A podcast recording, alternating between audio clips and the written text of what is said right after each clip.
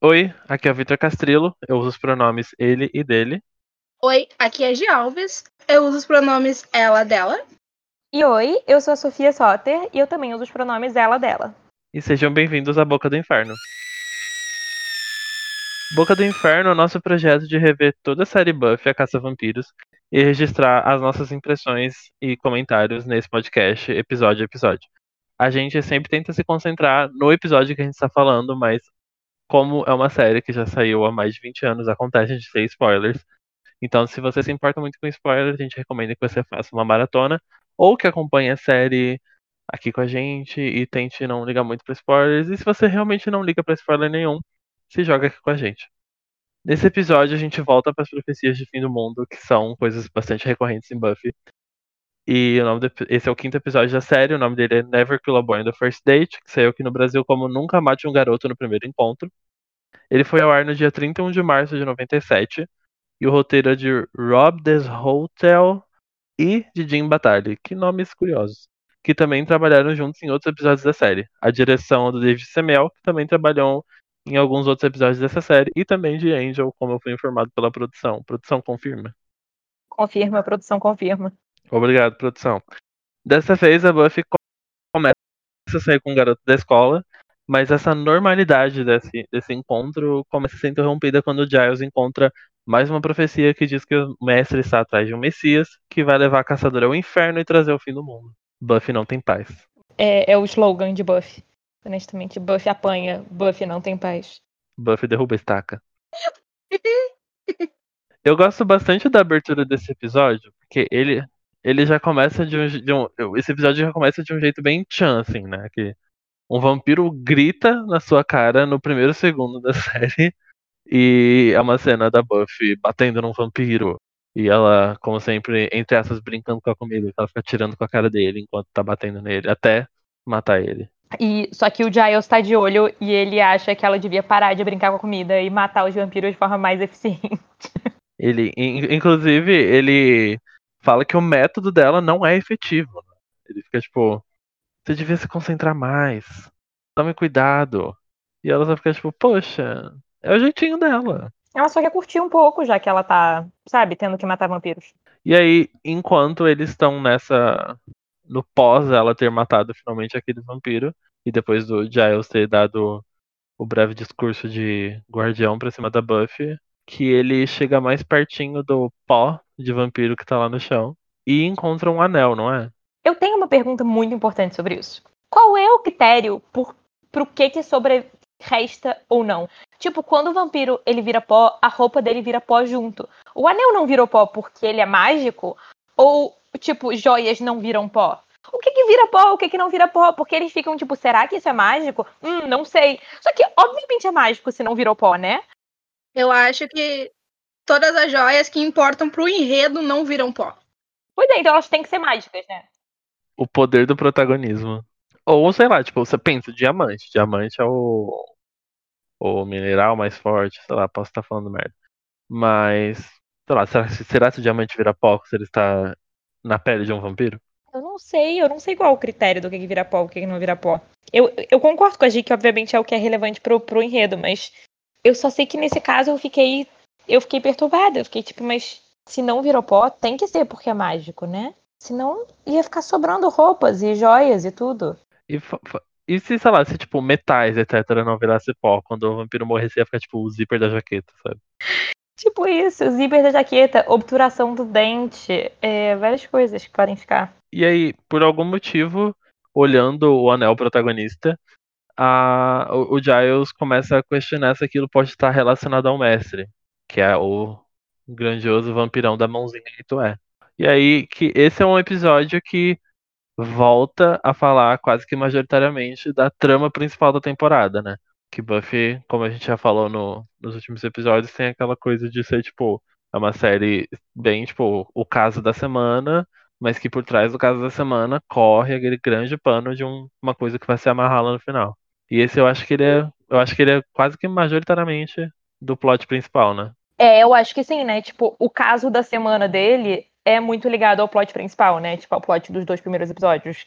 É, é, bem isso, assim, porque tanto que aí a gente da- da- desse momento no cemitério, a gente vai direto pra ver o mestre, né? E ele dá uma atualizada em como estão as coisas lá, porque, caso vocês ouvintes não lembrem, o mestre tá lá no covilzinho dele, debaixo da terra, e preso por, tipo, uma bolha invisível, que ele não pode sair e andar pela terra por causa de uma maldição.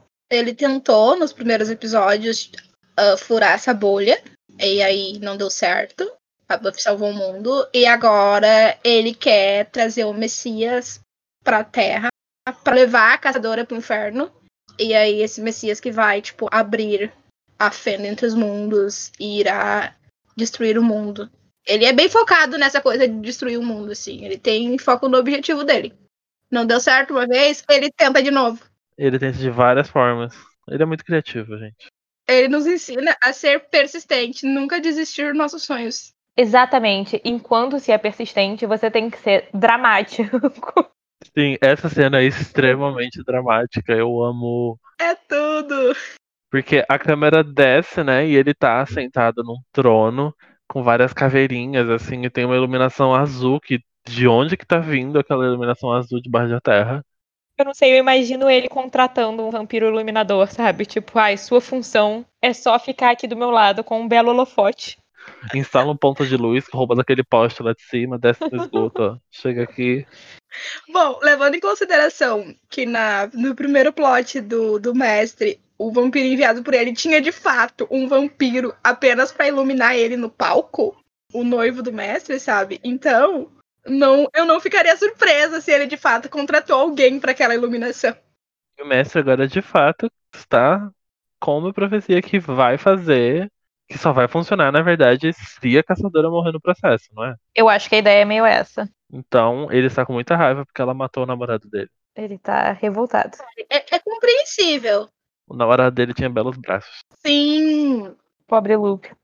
É, mas o mestre tá realmente puto e por isso ele tá lá não só declamando a profecia de forma muito dramática, e a profecia basicamente é tipo: cinco morrerão, e aí virá o Messias que trará a caçadora para o inferno, e aí acaba o mundo. E aí ele fala essa profecia de um jeito bem mais dramático e bonito do que eu falei agora, porque ele leu um roteiro e eu tô pegando da minha cabeça. Mas é basicamente isso mesmo. Só que ele tá bem bem chateado, assim. E aí ele dá um super esporro no vampiro, sacode ele, faz uma piadinha falando uma frase dizendo: Ah, não, isso não era profecia, isso são vocês inúteis, morrendo.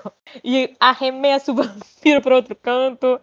Ele é assim, poxa, muito teatral. Você não toma luz, você não pega sol, falta de vitamina D, isso, você fica meio doido. Ele claramente precisa pegar sol. Você olha pra ele, ele é, sei lá, ele parece feito de cera, assim. Ele é uma grande placa de PVC, tadinho. Basicamente isso. E aí temos a abertura, que eu acho que esse é o episódio que tem menos cenas do episódio na abertura. Eu acho que eu não reconheci nenhuma. Eu não reconheci, eu ia perguntar agora, não reconheci nada também. E é uma, é uma mania que eu peguei. Tipo, eu termino de assistir o episódio ou eu volto na abertura pra ver se tem alguma coisa. Esse episódio tem uma cena muito. Tipo, tem um momento muito famoso de Buffy, tipo, uma, uma frase muito famosa, uma cena muito famosa, mas não tem nada que seja da abertura mesmo, eu acho. Enfim, aí depois da abertura, Buffy está na escola. É, com o Giles pesquisando qual é a do anel, né? Sim, eles estão na biblioteca falando de assuntos muito sérios com as portas abertas, como sempre. Claro. Eu acho fofo que a Buffy descobre qual é a do anel, que o Giles tá tipo, eu tô lendo vários desses livros, eu ainda não descobri nada, e a Buffy fica tipo, deixa eu olhar. Eu acho que eu já vi isso antes. Aqui esse livro, toma, descobri pra você. É muito fofinha. Sim, e ela fica tão feliz que ela descobriu. E o Giles fica tipo, uau. Mais uma vez ela provando que é inteligente. Só que é, eu acho meio escroto porque ele vai e confirma e fica meio relutante. Ele fala, ah, é, ela tava certa. Mas nesse caso eu entendo que, tipo, ele não faz por mal, assim. Só que, tipo, ele acha que ela só quer zoar a cara dele, sabe? Então eu acredito que é mais dele achar que é deboche do que de achar que, tipo, ah, ela não sabe o que tá fazendo. E eu acho que ele não gosta dele próprio não saber o que tá fazendo. Então quando a Buffy mostra pra ele que ela sabe melhor do que ele, ele fica meio tipo, oh não, eu fui inútil. Ele fica triste. Mas enfim, Vitor, você tava falando sobre como eles estão na biblioteca, no meio do dia escolar, com as portas todas abertas, e aí finalmente o que acontece? Entra alguém. E uma pessoa 100% aleatória que não é não é a caçadora e nenhuma das caçadoretes, é um aluno aleatório que chega querendo um livro na biblioteca. E é muito bom porque a primeira reação do Giles é falar: O que, que você quer aqui? Aí ele fala: Bom, tipo, isso é uma biblioteca, a gente aluga livros, devolve livros. O Giles ficou muito perturbado. Ele ficou tipo: Ah, ah, eu não sabia que. Uau, ok. Alguém ainda usa isso de fato, ele sabe. É muito bacana. E é nessa hora que a Buffy fica. Oh meu Deus. Sim, ela fica imediatamente, tipo, se apruma assim e fala: Oi, moço. Sim, como eu posso te ajudar? Você é tão bonito. Sim, porque de fato, eu, eu talvez seja o único dessa vez que acho ele uma gracinha. É, eu acho ele meio qualquer coisa. Tipo, não é que eu acho ele feio nem nada, mas, tipo, ele não me chama atenção, sabe? Exato, tô com a Sofia nessa. Mas sabe uma coisa que eu acho que eu acho que eu, eu entendi por que a Buffy se atraiu por ele e por que eu achei ele uma gracinha? Ele é uma versão bootleg do Angel. Se você reparar, em, exatamente, mais louro, de olho azul, porque, mas de certos ângulos, parecia até que ele, o ator tava tentando imitar umas expressões, assim, sabe? Tipo, eu concordo, tanto que quando aparecem eles juntos, depois você fica tipo, ah, Buffy meio tem um tipo. Ele não é feio, ele é um ator de televisão, sabe? Ele é bem diagramado, ele é bem diagramado. Mas o problema dele é que ele é muito chato! Ah, ele, ele não é só chato, né? Nessa cena a gente vê o quanto, tipo. Eu não sei se só nessa cena ou nas seguintes, mas como ele diminui, tipo, a Buffy. Ai, a Buffy vai com ele, porque ele quer um livro da Emily Dickinson, né? E a Buffy, tipo, vai falar com ele que ela também ama e tal. Ele, ai, eu não, eu não sabia que, tipo, você gostava de ler ou algo assim. Ah, Eu sabia, eu sei que você sabe ler, mas eu nunca imaginei que você fosse gostar disso e tal. Aí, brochei total, já fiquei tipo, mano, cala a boca. Sai, para. É, ele é bem babaca. Ele sendo um homem hétero que entra na biblioteca e diz, aí eu quero um livro da Emily Dickinson, porque eu não consigo ficar longe do meu livro da Emily Dickinson e sorrir pra Buffy falando isso, eu já fiquei tipo, ai meu Deus, esse homem se acha um gênio porque ele conhece uma poeta, mulher, eu odeio. Mas tem um momento ótimo do, do Giles nessa cena. Que é quando ele começa a falar que ela é tipo. Que a, que a Emily é meio superestimada. Muito boa! Cara, daí a Buffy pra uma mulher. E ele não. Pra uma americana. Por isso, eu amo Giles e acho Owen um saco, entendeu? Entre esses dois homens, que eu sei que não é a escolha da Buffy, porque o Giles é um homem adulto e o Owen é um adolescente, mas, tipo, pra mim, entendeu? Entre o Owen e o Giles, o Giles dá de mil. Dá de mil. Ele zoa americanos, ele não é chato, ele é bem mais gato. Gente, vocês vão notando meu crush no Giles conforme os episódios vão passando, assim. Giles, o verdadeiro galã dessa série. O único que nunca errou e quando errou estava certo. Mas depois desse comentário do Giles sobre americanas, o, a Buffy tá super uau com o Owen, o menino chato. E aí tem o primeiro comentário gordofóbico do episódio. Não é o último. Ai, sim. É. Que é que ela, tipo, vira pro Giles e pergunta se ela tá muito gorda com aquele vestido. E é, tipo, não só um comentário gordofóbico, como é um jeito muito idiota de roteiro de fazer a Buffy parecer, tipo, boba. Parece girly e que ela quer impressionar os caras. É muito forçado, porque a vibe que ela tava com o Owen antes tava boa, demonstrando que ela tá, tipo, uh, menino bonitinho. E ela atrapalhada. É. Não precisava ter esse momento, tipo, uau, vamos reforçar que a Buffy é superficial com um comentário gordofóbico. É horrível, porque tem esses momentos do, do episódio em que fazem ela parecer extremamente superficial, mas eu acho que esse é um episódio que vai tão fundo na, na cabeça da Buffy, assim, tipo, do que, que ela queria e o que, que ela não pode ter por ser uma caçadora, sabe? Exatamente, eu acho que acerta muito a maior parte do tempo no, tipo, no tom pra Buffy de entrar nas questões dela. Só que aí fica tentando fazer umas piadinhas que é, Não precisava. Tipo, elas ali ou não, não fazia, não fazia diferença, sabe? Continuava com ela, tipo, engraçada, sem saber flertar e tal, que já ia estar ótimo. Inclusive, ela realmente não sabe flertar. E eu, e eu me relaciono com isso, eu não sei flertar. Ah, eu fico triste por ela, mas ao mesmo tempo, ok, porque deve ser porque eu já vi a série, então eu já sei do futuro. Mas eu acho que tá, ok. ela, ela pega a gente que ela quer pegar depois, tá tudo certo. E aí a gente sai da biblioteca, né? É, que ela tá indo almoçar, né, com a Willow. E o Xander. E eu acho fofo a Willow e a Buffy conversando sobre o Owen, apesar de eu, de novo, Willow não caia no papo do homem que lê Emily Dickinson pra parecer sensível. Mas eu acho fofo a Willow ficando animada, tipo, "Ah, Buffy, você flertou com um garoto bonitinho! Sim, eu nem acho que ela fica, tipo, ah, Eu acho que eu nem acho que ela fica tipo, ah, ele lê livros, olha só, ele não é como os outros garotos, mas ela fica feliz porque a Buffy está tendo experiências normais. Tipo, ela tá apoiando a Buffy muito no rolê, sabe? Tipo, yay! E aí eles estão sentadinhos na mesa deles, discutindo como a comida do, do refeitório parece péssima. E o Zender começa a puxar papo, tipo, e aí, como foi a caçada ontem à noite? É, é, é horrível. Eles já conversam na biblioteca aberta, agora ele quer conversar também na cafeteria. É ótimo. Mas pelo menos isso a Buffy diz: Não, Zender, aqui não. Na biblioteca tudo bem, no resto da escola tudo bem. No almoço é um exagero, entendeu? Há limite, sabe? Aí ela de cantinho de olho vê o homem sentado sozinho. E a Willow diz, tipo, vai lá. Sim, ela fica assim, nossa, ele está tão sozinho. Será que eu posso fazer companhia para ele? E a Willow, sim, você deveria fazer companhia para ele. Ela levanta e vai, e o Zender fica perdido. O Zender, tipo, o que que tá acontecendo? O que que tá acontecendo aqui? Porque no mesmo momento que a Buffy tá chegando na mesa do Owen, a Cordelia também tá chegando. E faz questão, tipo, de esbarrar na Buffy e sentar na cadeira. E a Buffy tem aquele momento de protagonista atrapalhada e derruba a bandeja de comida no chão para o interesse amoroso ajudar ela. Segundo comentário gordofóbico do episódio. Que é quando ela vira e diz, tipo, uau, eu não sabia que os quadris da Cordelia eram tão gordos. Sim, ah, não precisava dessa piada aí. Eu sei que, tipo, ah, anos 90, mas, tipo, ai, a gente tá no 2020, eu posso criticar isso.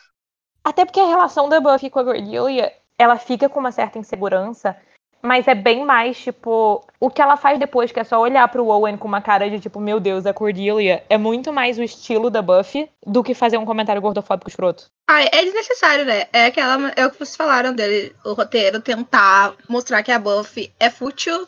E aí, depois da piada escrota, a Cordelia resolve fazer o que todo mundo faz todo santo dia da semana nessa série, que é convidar o Owen pra ir com ela ao Bronze. Só que ele pergunta quem vai, né? Sim, aí ele fica tipo, quem vai? Aí ela, eu. Não, mas quem mais vai ela? Eu. É ótimo! Não, mas e quem mais? Além de mim? Eu tô dizendo que eu vou, você precisa de mais motivos. E aí ele convida a Buffy. E eu gosto que a Cordelia diz, tipo, não, ela, ela não gosta de se divertir. Mas ele mesmo assim convida a Buffy. Fica tipo, não, Buffy, que tal? Vamos pro Bronze hoje. E a Cordelia lá olhando. Sim, e a Buffy com aquela expressão dela apaixonada. Encantada, muito feliz, porque tá dando tudo certo. O que, na verdade, se eu fosse a Buffy, a essa altura, eu já começaria a ficar preocupada. Porque quando começa a dar certo demais, é porque vai dar muito ruim no futuro. Num futuro breve. Por exemplo, na cena seguinte. Porque ela vai com a Willow conversando toda feliz na direção da biblioteca e elas estão tipo, yay, date, vai ser legal. E aí o Giles entra na conversa. Eu não lembro exatamente o que, é que ele fala, eu sei que, tipo, ele confirma e diz, tipo, sim, hoje, ou tipo, sim, é, com certeza. E aí elas ficam, tipo, pera, você tá. O que, que você tá falando? Ele, não, o que, que vocês estão falando? E aí, tipo, as duas respondem juntas, tipo, boys. E aí o Giles só diz, tipo, e eu estou falando de perigo. Porque ele é muito dramático. Fim do mundo. E elas, ah, de novo. De novo isso. Aí a, a Buffy fica desesperada, pensando, não, tipo, a disso aí, bota pra outro dia. Hoje não precisa disso, não. O Yu Giles tá tipo, não, mas é uma profecia, ela é muito precisa, é hoje que vai dar merda, a gente precisa hoje. E ela, tipo, mas. E eu gosto que ela descreve, tipo, mas garoto bonitinho, eu sou uma adolescente, eu tenho fantasias. Sim, e ela só queria ser uma adolescente. Ela só quer dar uns beijos. Aí o Giles dá um sermão nela sobre responsabilidade, aceite seu destino, porque o mundo vai acabar nesta noite. Tinha que botar o um quadro extra, tipo, o sermão do, do Giles, porque todo episódio tem ele tentando fazer a Buffy ser responsável dentro dos padrões dele, né? Eu fico com pena da Buffy, tadinha. E eu sei que ele não faz por mal. Mas eu fico muito triste de, de qualquer maneira. Eu também. Mas, mas esse episódio, bom, hoje não, não, não é pra pular, mas a cena no final eu acho que compensa muito o, o sermão inicial, assim. Mas, ah, deixa eu comentar uma coisa, porque eu ia comentar uma roupa da Buffy, mas eu quero comentar duas roupas da Buffy seguidas. Um, essa, a roupa que a Buffy usa nesse começo do episódio, que é esse, tipo, vestido é meio floridinho verde, com essas botas, eu adoro, acho ótimo. Eu acho bem bonitinho também. Ai, total. E com a volta dos anos. No... É que agora a gente tá em pandemia, né? Então não, não tem por que comprar roupa. Mas com a volta do, da moda dos anos 90, total a gente acharia esse modelo nas lojas para comprar. Então, mais alguma coisa que a gente perdeu com a pandemia, que é o vestido da Buffy. Mais uma tristeza. E ela muda de look pra mais um ótimo look, que é quando o Giles dá o sermão, então não sei o que, ela acaba indo com ele à noite pro cemitério, ficar de olho nos rolês. E ela tá com um casaquinho de capuz peludo de estampa de tigre. Ai, eu adoro, não é nada discreto. É muito bom. Vocês não esperaram o momento. Uh, enfim, a cena acontece, não, não tem. Eles estão lá esperando, né? O tal do, do Messias que vai surgir. E aí a cena no fim, ela tá triste, tomando acho que um refrigerante ou um milkshake, enfim, lá com cara de feliz. Crime ocorre, nada acontece, feijoada. Ela queria estar no Bronze e ela tá lá tendo que esperar o fim do mundo. E o fim do mundo nem acontece. Aí o, o Jazz fica, ah, ok. Eu, a gente admite, a gente tem um tempo pra esperar, beleza, tá tudo bem. Aí quando ela levanta saltitando, vocês não ficaram esperando que ela fosse tirar o casaco e mostrar que ela tava pronta pra ir pro bronze? Eu acho que aquele casaco já era ela pronta pro bronze. Então, eu jurei que, tipo, ela ia tirar o casaco e mostrar que tava com um vestido ou alguma coisa assim, já pronta pra sair. Eu super iria para o bronze com aquele casaco. Eu também, mas eu entendo, Gi. É, de fato, tava perfeito pra uma revelação. A única coisa que acontece é ela batendo o pé e falando, e eu vou embora. Porque o, o fim do mundo não aconteceu. E aí corta pra cena do plot, essa cena meio confusa no ônibus. Não, é que assim, nesse episódio, este momento a gente tem que ligar alguns quebra-cabeça. Lá no comecinho, antes da abertura, o mestre estava contando a profecia para esses dois vampiros. E esses dois vampiros reaparecem nessa cena de uma forma. Ah, mas a, a cena começa assim. A câmera tá dentro da van. E a van vai mostrando pra gente, tem uma pessoa que é o motorista. Aí tem uma senhora sentada na janela. Temos duas pessoas já. Aí tem uma outra senhora, o filho dela, mais um cara no fundo. E um outro cara maluco que tá falando umas coisas meio nada a ver, tipo, ah, sangue, ah, morte. E a criança olhando pra ele, tipo, assustada, tentando entender o que, que ele tá falando e brincando com um aviãozinho. A, a parada desse cara, desculpa, ele tem tanta cara de vampiro, mesmo antes dele ser um vampiro, que na hora que ele apareceu eu falei, vampiro! e aí eu que ah, não era um vampiro. Sim, ele já tem a carranca. E aí a gente já sabe que tem seis pessoas nessa van. E a profecia que o mestre conta é que cinco morreriam e dos cinco sairia o Messias. Então a gente já sabe que essa, a conta bate. E aí o motorista tá lá dirigindo a van e uma pessoa com cara de vampiro aparece no meio da rua e fica na frente da van e o cara vai desviar da pessoa, atropela ela, bate numa placa e bate o carro de vez numa árvore, algo assim. E aí ele vira para trás e fala: "Ah, tá todo mundo bem?" E tá todo mundo tipo todo caído, assim, todo mundo muito confuso. E aí o, o cara, o esquisito que já tem cara de vampiro, olha pra janela e tem um vampiro lá olhando pra ele. O vampiro quebra a janela, morde o pescoço dele. O outro vampiro entra no, no ônibus e começa a matança e mata todo mundo e a cena acaba. Essa cena é muito. É, ela é meio caótica, mas ela é um grande quebra-cabeças. Porque, tipo, ele te dá exatamente o que, que vai acontecer nela logo no começo do episódio. Ela foge, a fotografia dela é diferente, né? A iluminação, mesmo sendo noite, tipo, eles fazem uma luz completamente diferente nessa cena. Então, tipo, ela parece meio desconectada. Ela faz parte do plot central, mas ao mesmo tempo ela parece desconectada do episódio em si. Eu acho que isso foi bem intencional, que era para dar um ar meio de místico, assim, uma coisa tipo, olha só, a profecia se concretizando. Sim, sim, eu acho total que foi, até porque, tipo, a gente tem um mestre com aquela luz azul, né? E agora a gente tem essa luz meio doida na, na van, mas no contexto geral, eu pessoalmente acho que, tipo, pro roteiro ela casa, mas a maneira como ela foi filmada e coreografada e tal não é um dos meus momentos favoritos. Logo depois disso, a gente vai pro Bronze. Em que a, a Buffy chega para chegar no date, mas ela está muito atrasada. E assim que ela chega, tá tocando uma música lenta, tem uma banda tocando, e as pessoas estão dançando coladinhas. Aí ela entra, ela olha lá pra frente do Bronze e vê a Cordilha dançando com o Owen. O que não é surpreendente. E, tá, e a cara da Buffy, né? Tão triste. Porque ela não faz necessariamente uma cara de triste, ela fica meio derrotada, sabe? Ela fica tipo, olha só, eu perdi uma coisa legal por causa da minha vida louca. Nesse momento é bem mais tipo a droga, sabe? Eu podia ter estado aqui e eu não pude estar aqui porque eu tava tendo que lidar com essa merda que não tem nada a ver. Sim, é um triste meio conformado, né? A minha anotação dessa cena é a carinha dela e aquele emoji de olhinho brilhando. A gente vai ver mais da reação da Buffy, porque no dia seguinte na escola, a Buffy tá revoltada. Muito revoltada, eu não tenho vida, eu nunca vou namorar ninguém, é horrível tudo. E ela conversa. Isso é tudo no Zender, né? É, um garoto aleatório passa e ela, tipo, sim, eu sei, você tá me olhando porque eu sou ridícula e não tenho vida e ninguém me quer. Não, tu não precisa me olhar desse jeito. E o menino só tava, tipo, andando no corredor. Ela tá doidíssima e eu acho ótimo, mas coitada eu noto que eu ando passando muito pano pro Xander, mas ele tá meio tentando flertar com ela, mas ele também tem um pedaço que ele tá genuinamente tentando ajudar, tipo, ele tá realmente querendo consolar ela e não um... Tipo, ele tenta dar em cima dela ao mesmo tempo, mas ele tenta ajudar. Sim, e neste momento em questão, ele até meio que, tipo, entre aspas, tentar ajudar ela a pensar, tipo, ah, talvez você saia um outro dia. Pra... Logo depois ele é um lixo, mas, tipo, neste momento ele tá sendo divertido, tá sendo divertido, tá sendo decente e falando coisas legais, ajudando uma amiga. E aí, enquanto eles estão conversando, que o Owen se aproxima.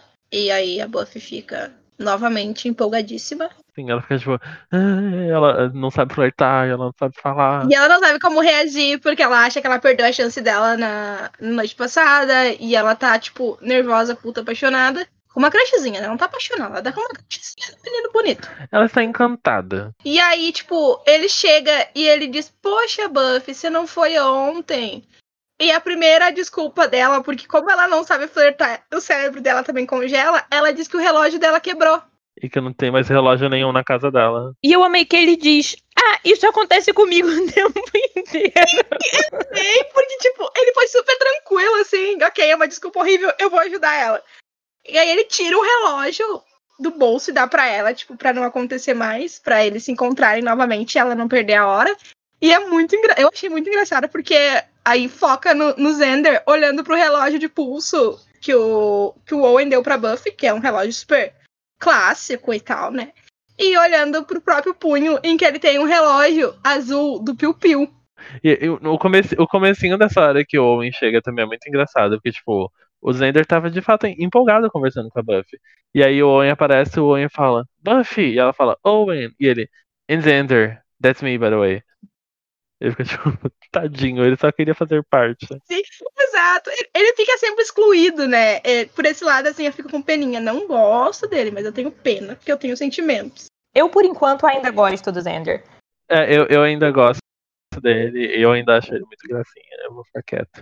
A Buffy tá empolgada, porque ela aparentemente tem um date marcado para aquela noite no Bronze, aquele dia da semana. Que é o dia depois do anterior, e que todos são dias de semana, porque é assim que funciona, né? Sim, só que aí, instantaneamente, depois que o Owen vai embora, o Zender começa a ser um lixo. Um lixo ruim. A gente tem dois conceitos de lixo nesse podcast, e esse, no caso, é o lixo ruim. É, a gente tem o lixo legal, do momento lixo, que é tipo aquela coisa perfeita, mas ao mesmo tempo ridículo.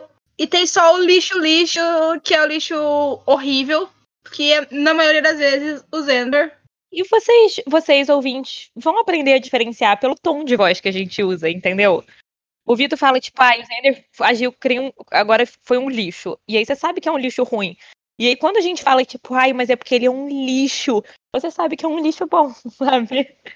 Esse é o guia. É muito feeling, mas na dúvida vocês podem perguntar se a gente estava xingando ou elogiando, porque tá tudo bem, a gente explica. E nesse caso, e nesse caso foi um xingo, porque ele começa a falar umas coisas bem machistinhas, assim, tipo, ah, se você beijar, você vai morrer, umas coisas bem desse nível, assim. Porque ela não pode beijar ninguém que não seja ele. É, mas a Buffy vai falar pro Giles, tipo, Giles, que bom, não tem mais profecia, né? Tá tudo certo, eu tenho um date, falou, valeu, eu vou embora. Essa cena que só serve pra ela ser fofa e engraçada com o Giles. E pro Giles falar Tipo, ah, ela é uma menina muito estranha. Que é bom porque depois o Owen repete essa constatação, né? Sim, ela só quer ser normal e ninguém consegue ver ela dessa maneira. Não, é porque isso que é uma coisa também fofa da Buffy, né? É que a Buffy, de fato, ela não é estranha de jeito ruim, não é isso, mas é que ela é, tipo, muito animada e fala, tipo, a Buffy não é uma pessoa que passa despercebida, sabe? Mesmo mesmo que você não saiba que ela é uma caça-vampiros. Ela tem uma presença. E a gente corta pra uma cena em que Buffy, Willow e Xander estão no quarto de Buffy e Xander e Willow supostamente estão ajudando ela a escolher o look para o date.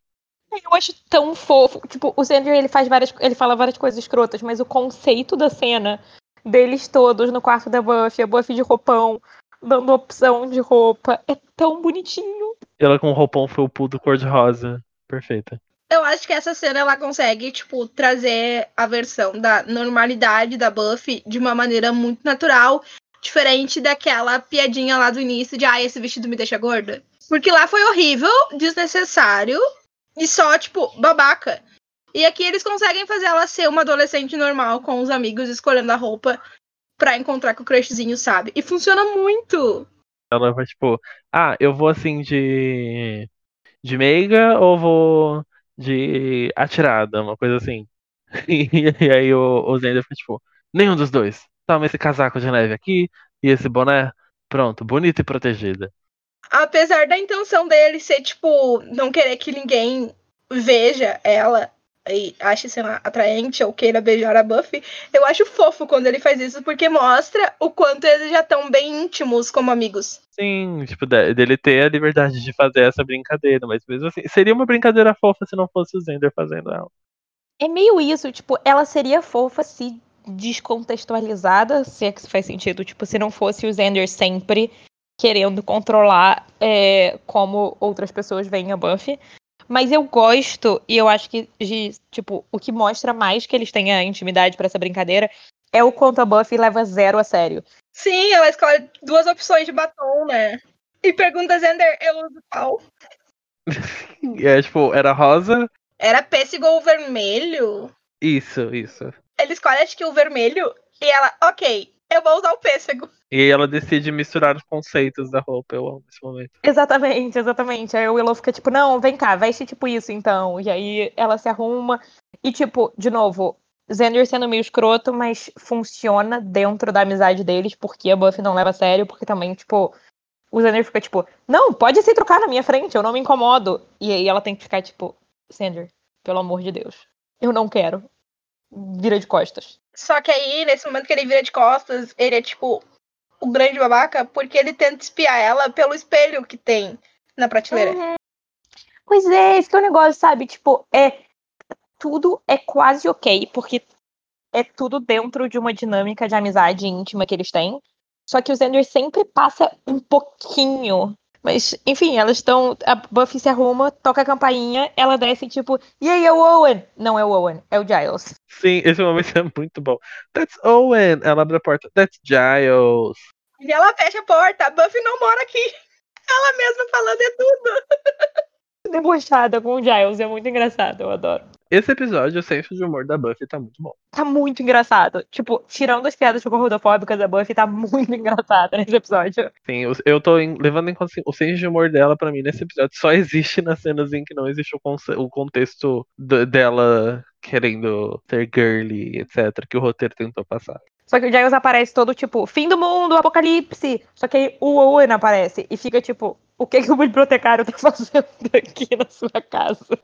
Aí a Buffy, sim, eu devolvo seus livros amanhã. O Owen, uau, ele é muito dedicado, né? Só que o Giles tá desesperado. E começa todo o esquema que vai ser o resto da graça do episódio, que é deles tentando, tipo, da Buffy tentando disfarçar do Owen na bizarrice da situação. Ele é meio tontinho, vocês não acham?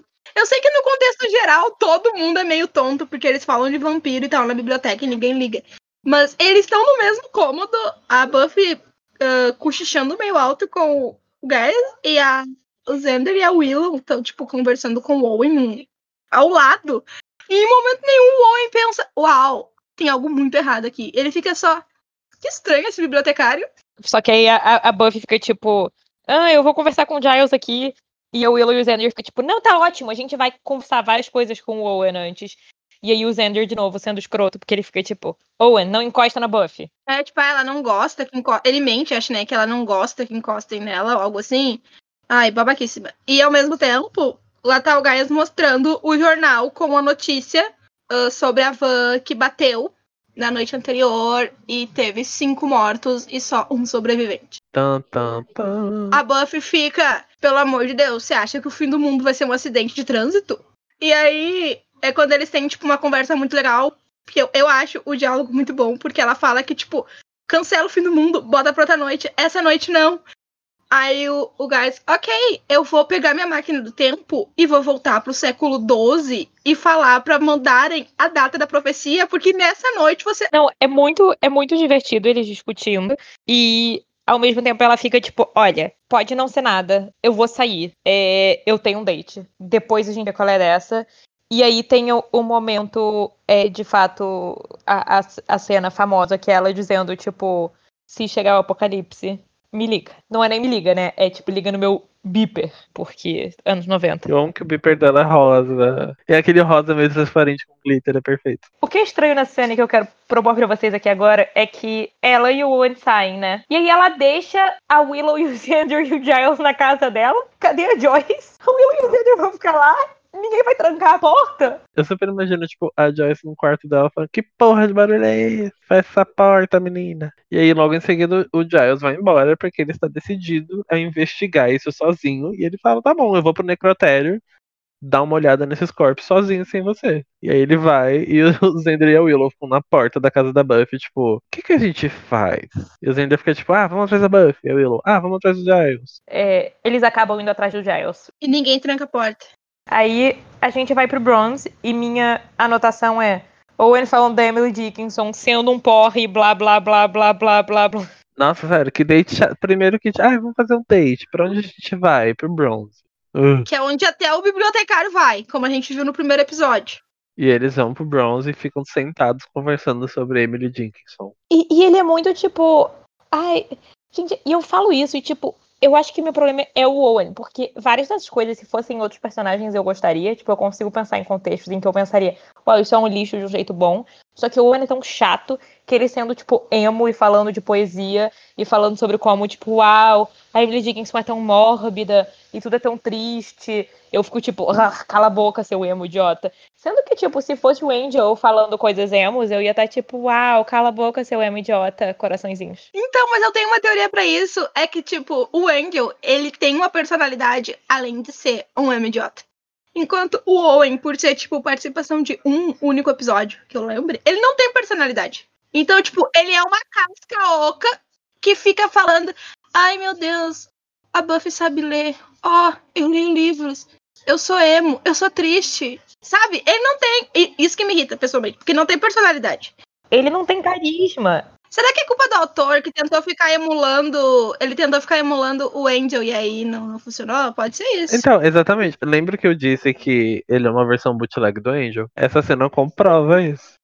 É, e essa cena, inclusive, tipo, a gente tem a, a Cordelia, que vê os dois e fica tipo, "Ai, meu Deus, como é que a Buffy conseguiu? Revira os olhos. Não, eu amo essa entrada da Cordilha. Gente, o cabelo da Cordilha, nesse episódio, ela teve muito trabalho pra fazer. Porque esse, esse efeito ficava no meu cabelo depois que eu ficava, tipo, trançar, com tranças por uma semana e tirava. É, mas além do mais, existia é, nos anos 90, tipo, uma chapinha, só que, tipo, ondulada. Boca do Inferno também é cultura. E aí, logo depois que a Cordilha chega, ela faz a entrada triunfal dela, né? Que ela fica fazendo aqueles comentários e ela fica, tipo, falando um monte de, de groselha lá. Tipo, ai, olha que coisa ridícula, que tipo de demonstração de afeto em público é essa? E tá, tipo, a Buffy num degrau abaixo da escada e o Owen em cima, e eles estão conversando, respeitando o distanciamento social.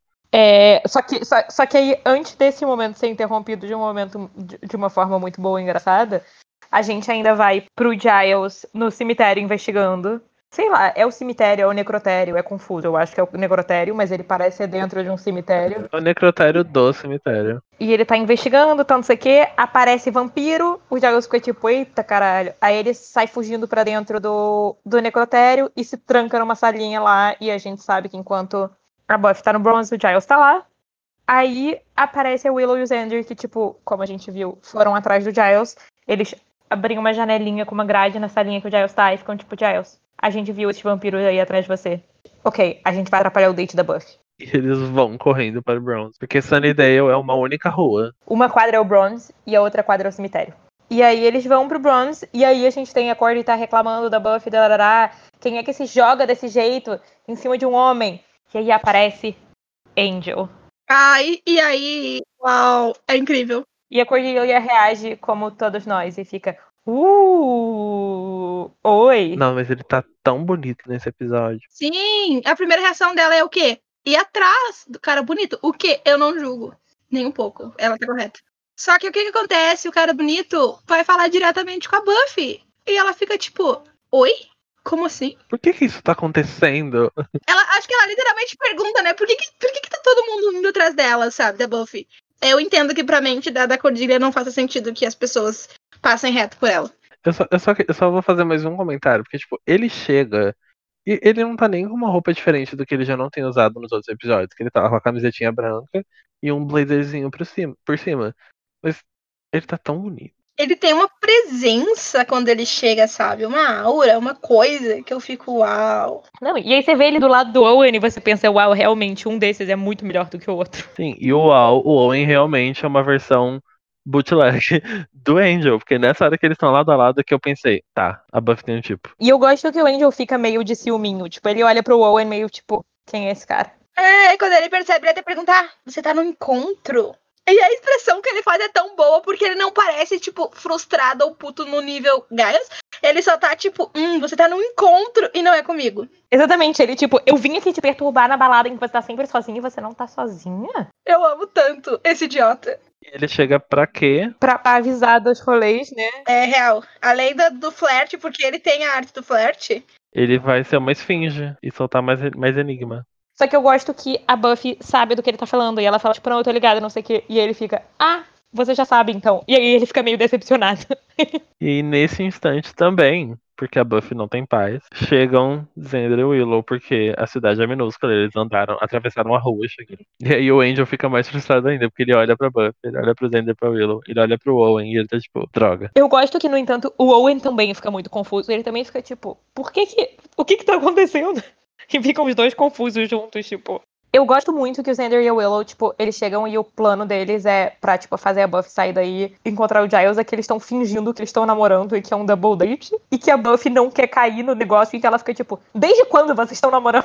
Sim, aí a Willow fala uma coisa que a Buffy falou pra ela no primeiro episódio, que tipo, a Willow fala, ah, a gente já se conhece há tanto tempo, eventualmente ia acontecer. E aí eles sugerem, né, a, a Willow e o Xander fazer um encontro de casais mais ousado. Por que, eles não vão no necrotério? E aí a Buffy começa. A Buffy já faz uma expressão de ih, deu merda. E aí o Owen fica, uau, sim, vamos. E a Buffy fica tipo, não, não, eu vou rapidão. E eu já volto. Eu acho muito fofo porque ela fala que, tipo, ah, lembra quando você falou que quando você tá comigo parece que, tipo, que eu sou duas pessoas diferentes? Porque ele comenta isso um pouco antes. Ela, uma, uma, meta, uma parte de mim quer muito ficar com você, mas a outra parte que você comentou, ela precisa muito sair agora.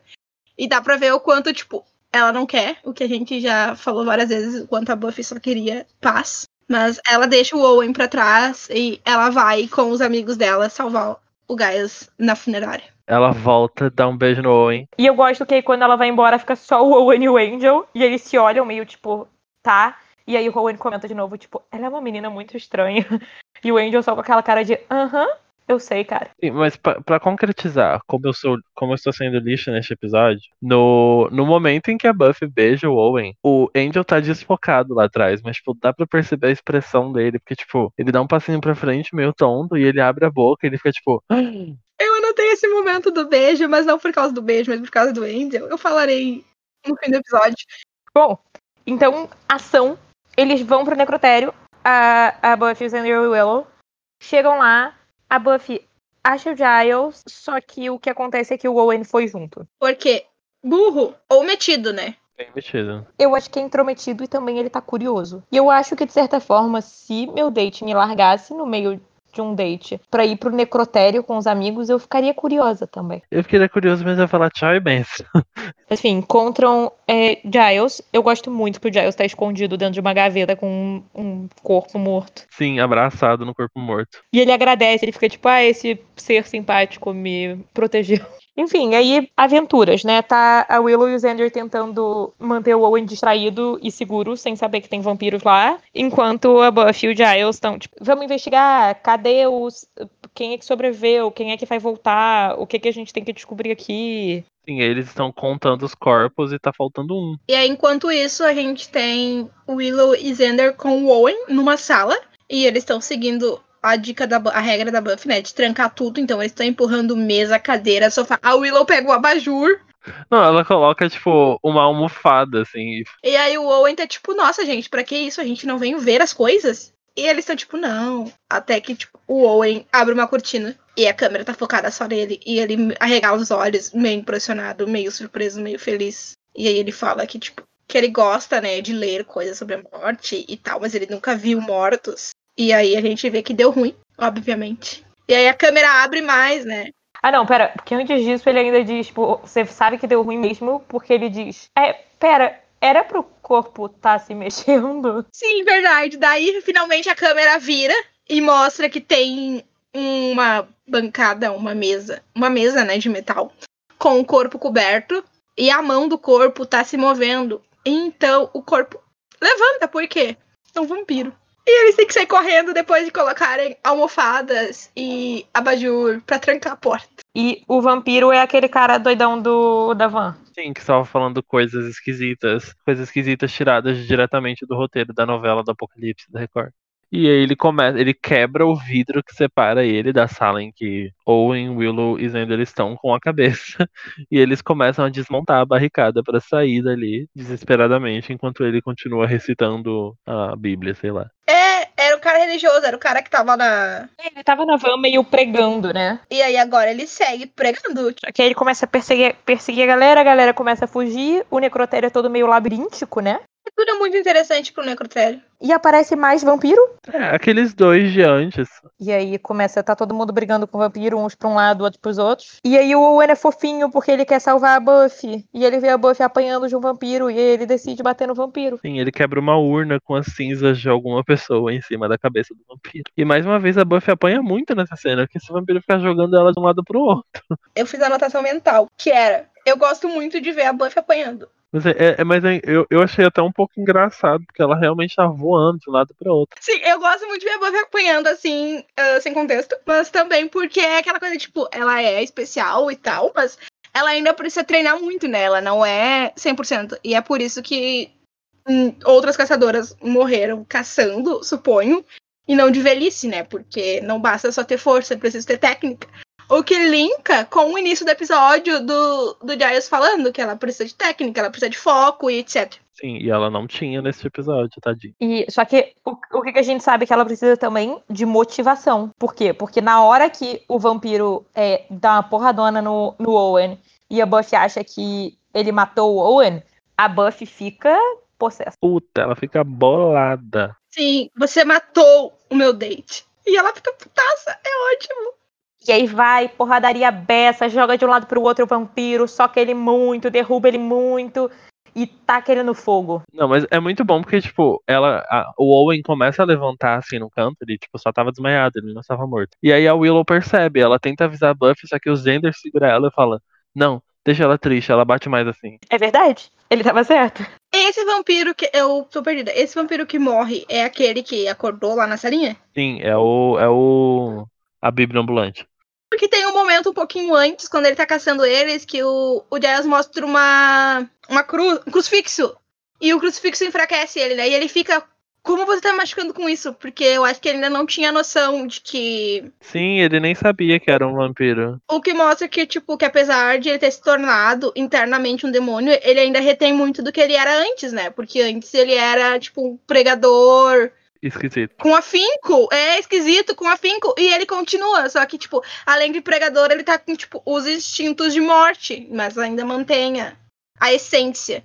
É, aí, enfim, aí no meio da treta, a Buffy vai e joga ele dentro de um cremador, crematório, não sei como. E aí a gente fica convencido de que mataram o Messias. E o Owen acorda e tá muito perdidinho. E ele fica tipo, não, eu vou pra casa. E a Buffy fica tipo, não, mas você quer, você quer um remédio? Você quer que eu te leve pra casa? E ele, não, não, tá tudo bem, eu vou andando. Não, tá tudo bem, eu vou pra casa. E a Buffy fica bem tristinha que, tipo, o Owen parece ter ficado traumatizado e não quer mais sair com ela. Não quer ir embora com ela, né? Mas, tipo, ele vai com o Xander e a Willow. Porque ele nem sabia onde era a casa dele, ele tava muito tonto. Sim, eu fiquei com peninha. Aí eu fiquei com pena, porque, tipo, ele não, não tinha por que tá envolvido nisso. Eu achei que ele ia morrer real. Não teve, tipo, nenhuma morte inocente, digamos assim. Teve o pessoal que morreu lá na van, mas aí era só figurante de 30 segundos. Mas não teve nem, nenhum aluno da escola, nem nada assim morrendo nesse episódio. É verdade. Uau, o diretor deve ter comemorado tanto essa semana.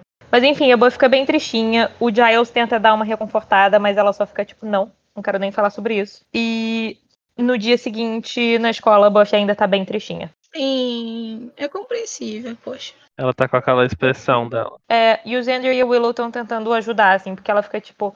Mas ele falou alguma coisa de mim, o que ele falou? E o Xander e o Willow estão tentando desconversar. Tipo, não, nunca se sabe, sei lá, né? Nunca se sabe, Buffy. Talvez ele goste de você ainda e tal. O Xander de novo tenta dar uma flertada, tipo, aí você devia sair com um cara como eu, que já sabe seus segredos. Eu acho interessante que o Zender fala que, tipo, tinha que sair com alguém que conhece quem ela é e os segredos dela e não julga ela por isso. Porque ele tá pensando nele mesmo, mas eu já tô aqui, ó, pensando no Angel.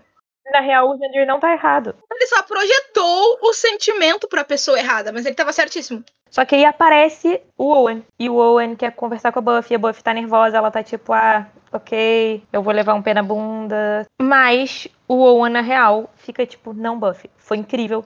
Foi maravilhoso. Eu nunca me senti tão vivo e emocionado na minha vida. Incrível, perfeito, maravilhoso. Vamos sair de novo. Eu quero sair, vamos, tipo, comprar uma briga de bar. E eu devo dizer que essa é a hora que eu gosto do Owen. por- Essa é a hora que eu odeio o Owen. Cara, ele passou por essa situação super bizarra e traumática. E ele, tipo, quer sair com a Buffy. E bem ou mal.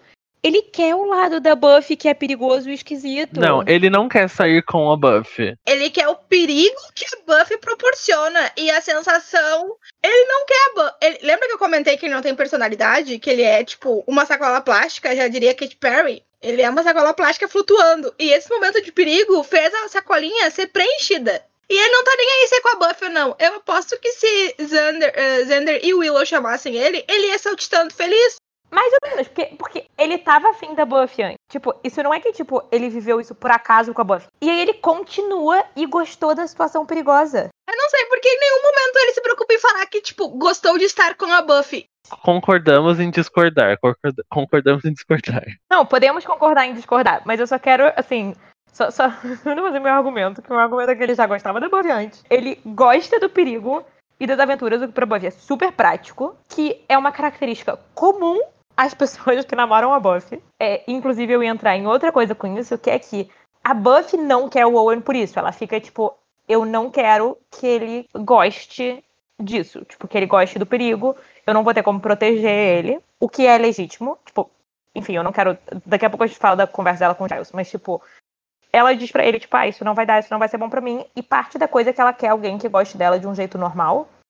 Mas a real é que não é verdade que é isso que a Buffy gosta. A Buffy gosta de gente que é, gosta de entrar em perigo com ela e socar gente com ela. Tipo, é isso que a Buffy quer e gosta, na verdade. Tipo, e todos os relacionamentos da Buffy só funcionam quando ela e a pessoa de quem ela gosta estão ou se batendo ou batendo juntas em outras pessoas. Tipo, é só assim que a Buffy sabe namorar pessoas. Então, na real, o Owen tava certo. Ele chegou pra menina certa. A Buffy só não tinha sacado. Mas o, o, o jeito que ele chegou, a situação. Eu não gosto do Owen, ele é um porre, mas. Não, eu, eu entendo todos os teus pontos. E, tipo, pela visão da Buffy eu concordo. Mas aí, mais um ponto pra ela ter chutado ele é que, tipo, ele apanhou. Ele vai ser uma preocupação pra ela. E não vai ser alguém batendo junto com ela, sabe? Não, não. É, eu, eu concordo que ele vai ser uma preocupação pra ela. Eu acho legítimo. Eu não acho que ela devia ter topado sair com ele de novo. Eu acho ele um porre. É só que eu gosto mais dele quando ele tá assim, porque eu acho que ele, na verdade, assim, é muito mais alinhado a Buffy do que antes. Tá ok, tá ok. Mas. Só que aí o Giles vem consolar ela e eles têm uma conversa muito fofa. Sobre isso a gente vai concordar, né? Que eles têm uma conversa muito fofa. Sim. Sim, eu concordo total. Porque ele conta uma história da infância dele. Todo triste. Essa cena eu quase chorei, porque, tipo, ele conta essa história da infância dele, de quando ele era muito novinho e o pai dele contou pra ele de que ele também teria que ser um guardião, porque, tipo, é uma coisa da linhagem, o pai dele foi, antes dele a mãe dele foi. E aí tem a mãe do pai dele, tá? Foi, foi uma guardiã e tem todo esse rolê. E, tipo, aí ele fala que, tipo, é uma coisa entre aspas, maior que ele, né? Tipo, não é exatamente uma escolha, é o que o destino escolheu pra ele e ele teve que viver isso.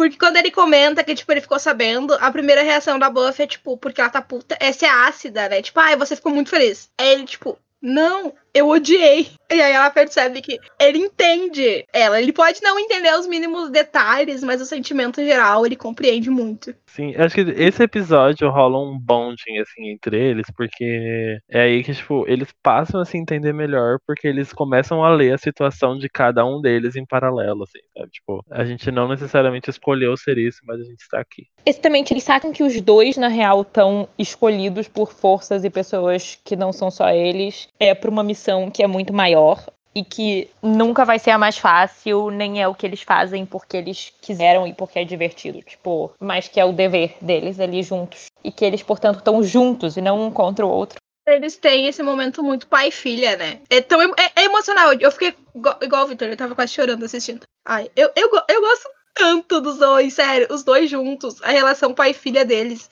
Perfeito. Infelizmente, a gente corta desse, dessa cena emocionante pra gente ser apresentado a um personagem que não durará muito, que é o tal Messias, e que vai ser chatérrimo também. A gente é levado a acreditar que o Messias morreu, que eles mataram o Messias, porque aparentemente, pela profecia e pela contagem de corpos que eles fizeram, fazia sentido que aquele vampiro que surgiu no necrotério fosse o Messias. Mas aí a gente vê o mestre recitando novamente o final daquela profecia em que ele fala que, tipo, e o Messias se esconderá debaixo do nariz da caçadora. Então, basicamente, o Messias não era aquele vampiro. Aquele vampiro era um dos cinco corpos que de onde o Messias se levantaria. E aí o mestre tá lá contando esse resto da profecia, a câmera desce e a gente vê aquela criança que estava no carro antes do, do carro bater e os vampiros atacarem e tudo mais. E a criança tá com uma cara maligna. Ele tá com o olho todo negro, vocês perceberam?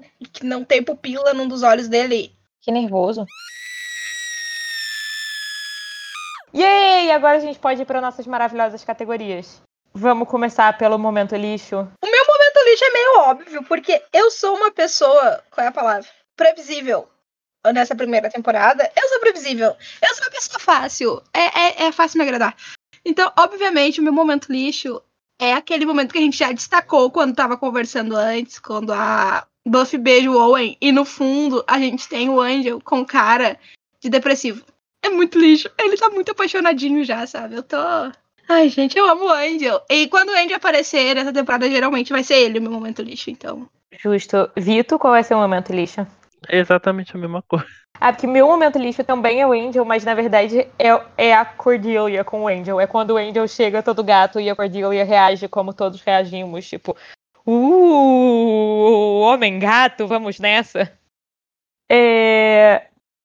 Monstro da semana. Qual é o monstro de você da semana? Temos algumas opções, vários vampiros. O meu monstro da semana é um dos dois vampiros minions do mestre que a gente nunca descobre um nome para eles, porque um deles tem um mullet, e é um mullet muito mal feito, então meu voto é nele. O meu monstro da semana são profecias que não são detalhadas e atrapalha a vida amorosa da protagonista. O monstro da semana é a interpretação de texto. Eu não tinha um bom monstro da semana. Meu monstro da semana é o vampiro pregador lá, porque eu não gosto especialmente dele não, mas ele é genuinamente assustador. Ele é bizarro, ele é bizarro. É, tipo, você olha para ele antes dele ser um vampiro, você diz, tipo, isso daí vai virar um vampiro, não pode, porque essa cara de, tipo, do mal aí, vai virar um vampiro esse cara. E aí ele vira um vampiro, ele fica aterrorizante. E ele é fortão, e eu tenho medo dele, então ele ganha como monstro da semana, porque ele é o que mais me aterroriza. Na categoria anos 90. Pra mim, é especificamente aquela luz azul sobre o mestre, na primeira cena dele. Sentado num trono, e aí tem as caveirinhas e a, a iluminação, especificamente, a iluminação azul sobre o mestre. Que vem do além, né? Porque no subterrâneo a gente não tem iluminações azuis, gente. É, é, eu acho que a gente tem que tornar canônico na nossa cabeça que ele de fato contratou um vampiro para iluminar ele. Da mesma maneira que o namorado morto dele tinha tido vampiro também, só para iluminar enquanto ele matava todo mundo lá no segundo episódio. O meu é o penteado da Cordilha quando ela chega no bronze para ver a Buffy e o Owen. Aquele penteado, aquele. Que tipo, é um penteado tipo, muito alto, todo frisadinho, assim, é muito anos 90. Ela saiu dali pra um clipe da Paula Abdul. Uma das minhas opções é simplesmente o casaco peludinho é, de tigre da Buffy, que eu quero destacar. Mas minha outra opção é o próprio Owen como chipinho. O, o combo estético e de personalidade, assim, ele é muito tipo garoto sensível, meio emo, gato dos anos 90. Tipo, ele, ele parece, sabe, ter sido preparado especificamente para ser figurante em Dawson's Creek. Ele seria um bom personagem B de comédia romântica dos anos 90. Sei lá, óbvio, ele é um, ele é um homem jovem, é, ator nos anos 90, mas é que ele, outros atores dessa série parecem que eles podem continuar sendo atores, sabe? Ou que eles podiam existir em outros momentos. Esse garoto não, ele, tipo, ele, ele nasceu para fazer papéis de 15 a 25 anos em, em coisas dos anos 90. Ele parece ter sido feito numa fábrica especificamente para esse momento. E esse foi o nosso episódio de hoje bastante opiniões nesse, neste, neste episódio, então espero que tenha sido entretenimento de qualidade. Vocês conseguem falar com a gente pelo Twitter no arroba BocaInfernoCast e no Instagram pela mesma arroba. A gente também tem um e-mail, vocês podem mandar e-mail para falar com a gente, que é bocadoinfernocast.gmail.com. Vocês podem me encontrar como arroba Vito no Twitter e no Instagram, que é basicamente onde eu estou. E até o próximo episódio. É isso aí. Vitor falou tudo de como encontrar a gente. Vocês podem me encontrar em Sofia Soter no Twitter ou no meu site sofiasoter.com. E aí, a partir daí, vocês meio acham todas as minhas outras coisas e tudo que eu faço da vida. Uh, valeu por ter ouvido, gente. Se vocês chegaram até aqui e acompanharam todas as nossas digressões, concordâncias e discordâncias. Comentem nas nossas redes sociais o que vocês estão achando dos episódios. E se quiserem me acompanhar, é só procurar por Quase Escritora em qualquer rede social.